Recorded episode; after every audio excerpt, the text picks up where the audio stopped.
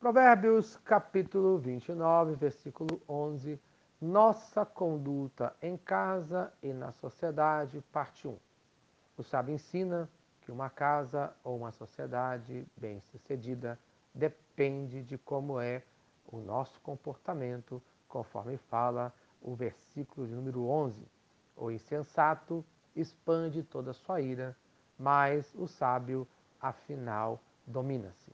Isto é, o homem insensato não consegue dominar a sua ira, porém, o sábio sabe dominá-la. Primeiro, o homem tolo que não controla a sua ira, conforme fala Provérbios, capítulo 14, versículos 16 e 17. Mas o tolo é impetuoso e irresponsável. Quem é irritadiço faz tolices e o homem cheio de astúcias é odiá-lo. Ele é irresponsável nas palavras, conforme fala Provérbios, capítulo 13, versículo 3. Quem guarda a sua boca, guarda a sua vida, mas quem fala demais acaba se arruinando. A capacidade de guardar a língua é uma marca de uma pessoa sábia, mas quem fala demais se arruína, conforme fala Provérbios, capítulo 12, versículo 18. Há palavras que ferem como espada. Segundo, o homem sábio, aquele que domina a sua língua. Dominar a língua é uma marca de sabedoria. palavra principal domina-se, conforme fala Provérbios capítulo 16, versículo 32. Melhor é o homem paciente do que o guerreiro.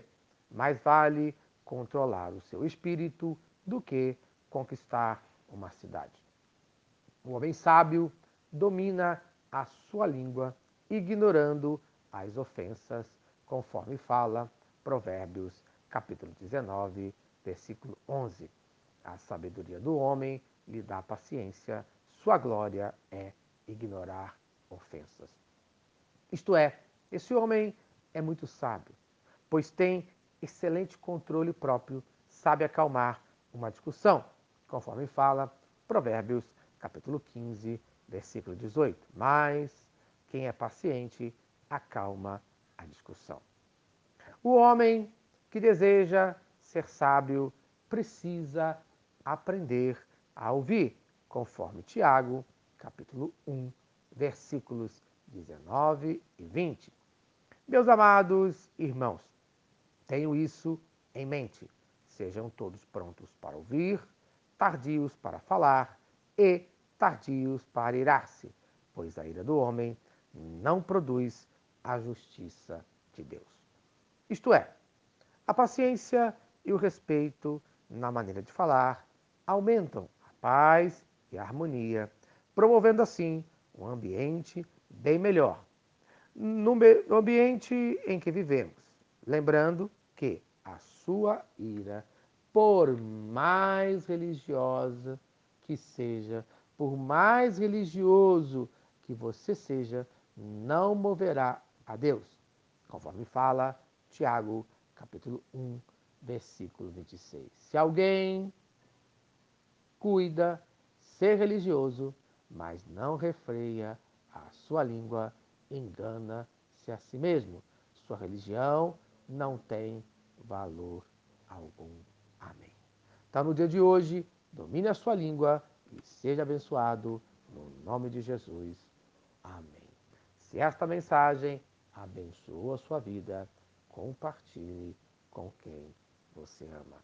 Vamos orar. Senhor Deus, obrigado por mais um dia de vida. Abençoe a minha conduta em relação ao meu falar. Abençoe a minha conduta em relação à minha ira. Eu preciso de domínio próprio no nome de Jesus. Amém e amém. Eu sou o pastor Eloy, sou pastor da Primeira Igreja Batista em São Miguel Paulista, localizada na rua Arlindo Colasso, número 85, no centro de São Miguel Paulista, São Paulo. E lembre-se, Deus no controle sempre.